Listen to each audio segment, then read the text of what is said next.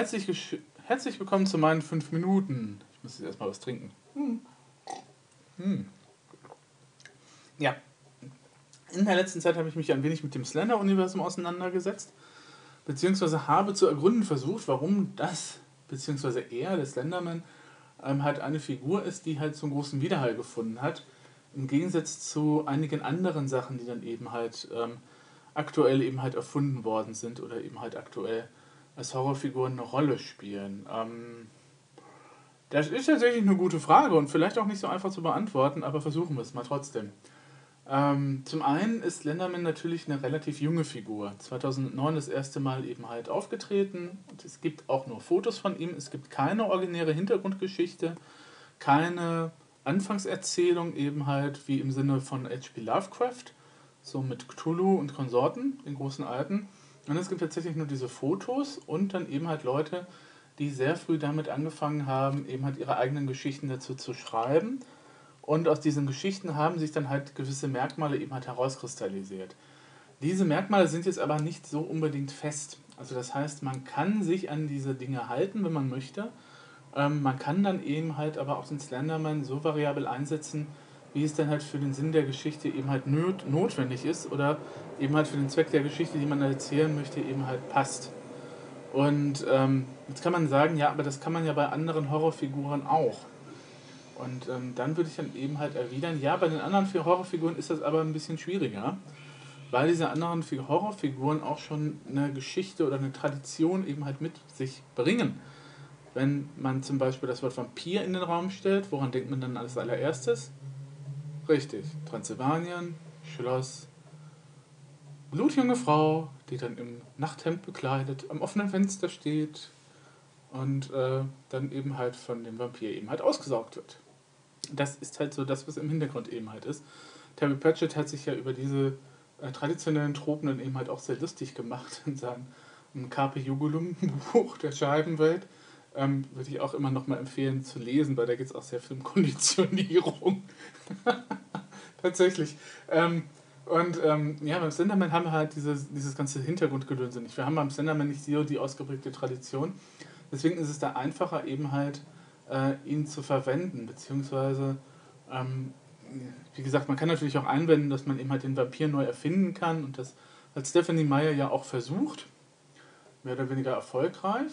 Ähm, aber nach den Hollywood-Filmen ähm, ist es ja nicht so, dass eben halt diese Variante des Vampirs tatsächlich eben halt sehr irgendwie prägend eben halt einen prägenden Eindruck hinterlassen hat. Also ich habe nicht den Eindruck, dass irgendwelche Vampire, die eben halt äh, wie Diamanten im Sonnenlicht glitzern, tatsächlich irgendwie noch auf irgendwelchen anderen ähm, Portalen eben halt gesichtet worden sind als diejenigen, die halt Fanfiction eben halt veröffentlichen.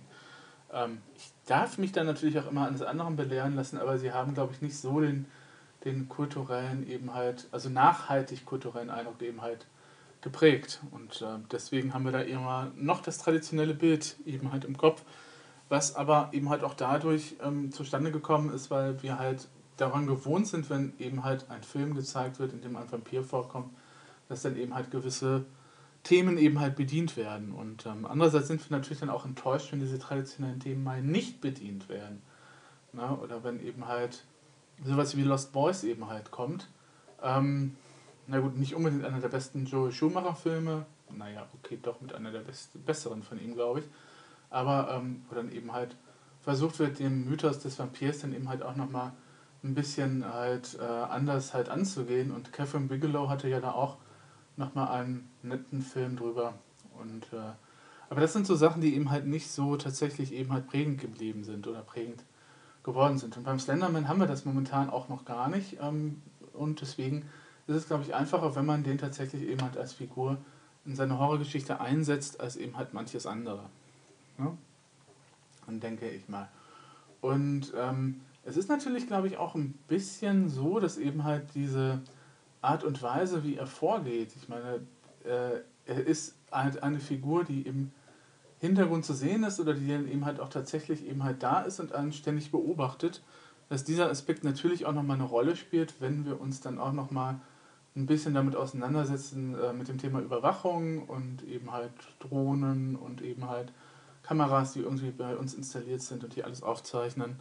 ähm, wo wir dann freiwillig auch eben halt Daten auch nochmal preisgeben, das ist die andere Seite der Geschichte, ähm, dass das natürlich auch nochmal ein bisschen das ist, was Leute natürlich auch ein bisschen mehr berührt, glaube ich. Ähm, wenn dann irgendjemand, es ist schon per se unheimlich, wenn irgendjemand im realen Leben irgendwie äh, offensichtlich äh, ständig vor der Haustür steht und einen äh, überwacht, ähm, weil der dann selten offensichtlich äh, gute Motive eben halt im Kopf hat. Aber ähm, wenn man dann eben halt das nochmal daran sieht, eben halt, dass Slenderman auch aus dem Internet stammt und dann eben halt auch ähm, ja, so dieser Überwachungsaspekt dann halt mit drin ist, würde mich das auch nicht wundern, wenn die Leute eben halt darauf auch nochmal ansprechen würden. Ne? Also diese Angst eben halt davor beobachtet zu werden, permanent, diese ähm, Paranoia, dass ähm, tatsächlich wir alle irgendwie überwacht werden, von wem auch immer, zu welchem Zweck auch immer, ähm, das ist natürlich der, glaube ich, auch in dieser Figur mit drin. Und äh, ja, mal gucken, was eben heute Hollywood damit anfängt, weil im August ja der Slenderman-Kinofilm dann in die Kinos kommt oder eben halt zu Netflix oder wo auch immer hin. Wobei das diesmal tatsächlich dann tatsächlich im Kino stattfinden soll. Und ähm, ähm, die Trailer sehen mir aber eher so nach einer traditionellen Horrorgeschichte aus. Und ähm, ich glaube nicht, dass da irgendwelche Aspekte verwendet worden sind, die tatsächlich in den Webserien oder in den anderen Geschichten ähm, auch schon eben halt eine Rolle gespielt haben, sondern das scheint eher so ein Mainstream-Horror-Gedönse zu sein mit sehr viel eben halt, ja, ne, verschwundenen Kindern und so weiter und so fort. Wobei die verschwundenen Kinder ja im Slender-Mythos tatsächlich ja eben auch, auch eben halt eine Rolle spielen. Und ähm, wo dann eben halt, ja, dann vermute ich eben halt das Thema ein bisschen mainstreamiger ausgearbeitet wird. Ähm, wie gesagt, es gibt die Videospiele dazu, Slender, Slender the Arrival zum Beispiel, wo man eben halt auch nochmal ein bisschen mainstreamiger geworden ist, denke ich. Aber ansonsten ähm, schauen wir mal eben halt, was passiert.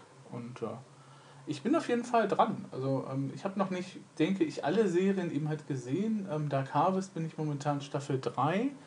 Playlist 3 eher gesagt. Ich weiß nicht, ob die in traditionellen Staffeln zählen.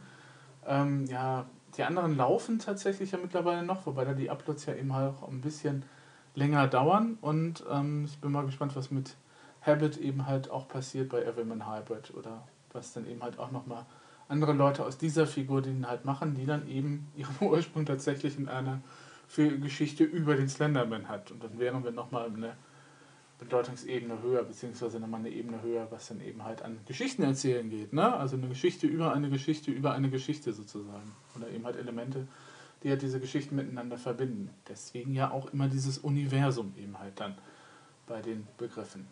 Ja. Schauen wir mal, was passiert. Ähm, ich werde mich jetzt wieder mal tatsächlich Dark Harvest widmen und dann werden wir auch nochmal gucken, was da halt passiert. Und, ähm, ach ja, schönen Vatertag oder schönes Christi Himmelfahrt, den haben wir morgen, ja. Und ich bin auch morgen im Einsatz. Gut, bis dann. Tschüss.